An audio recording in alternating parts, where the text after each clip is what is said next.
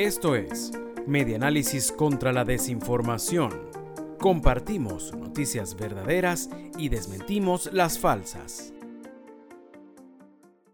Municipios foráneos reportan cortes eléctricos de hasta cuatro horas como un calvario. Así aseguran habitantes de los municipios foráneos del estado Lara como Urdaneta, Morán, Torres, Crespo y Andrés Eloy Blanco, que han vivido en el último mes debido a que los cortes de electricidad se acentuaron y ahora el servicio falla de manera interdiaria por al menos cuatro horas. Esto lo reseña la prensa de Lara.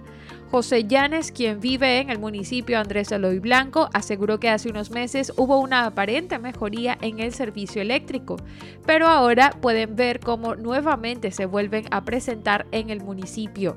Asegura que están viviendo un calvario porque si se va en el día no se trabaja y si se va en la noche no se puede dormir.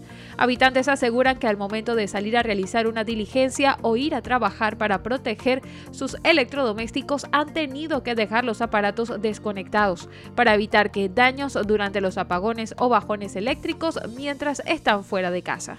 A otros de los problemas que se enfrentan en los municipios cuando no tienen electricidad es que la señal telefónica y de internet se cae o comienza a presentar deficiencias, por lo que comerciantes deben bajar sus Santa Marías porque no tienen señal en los puntos de venta.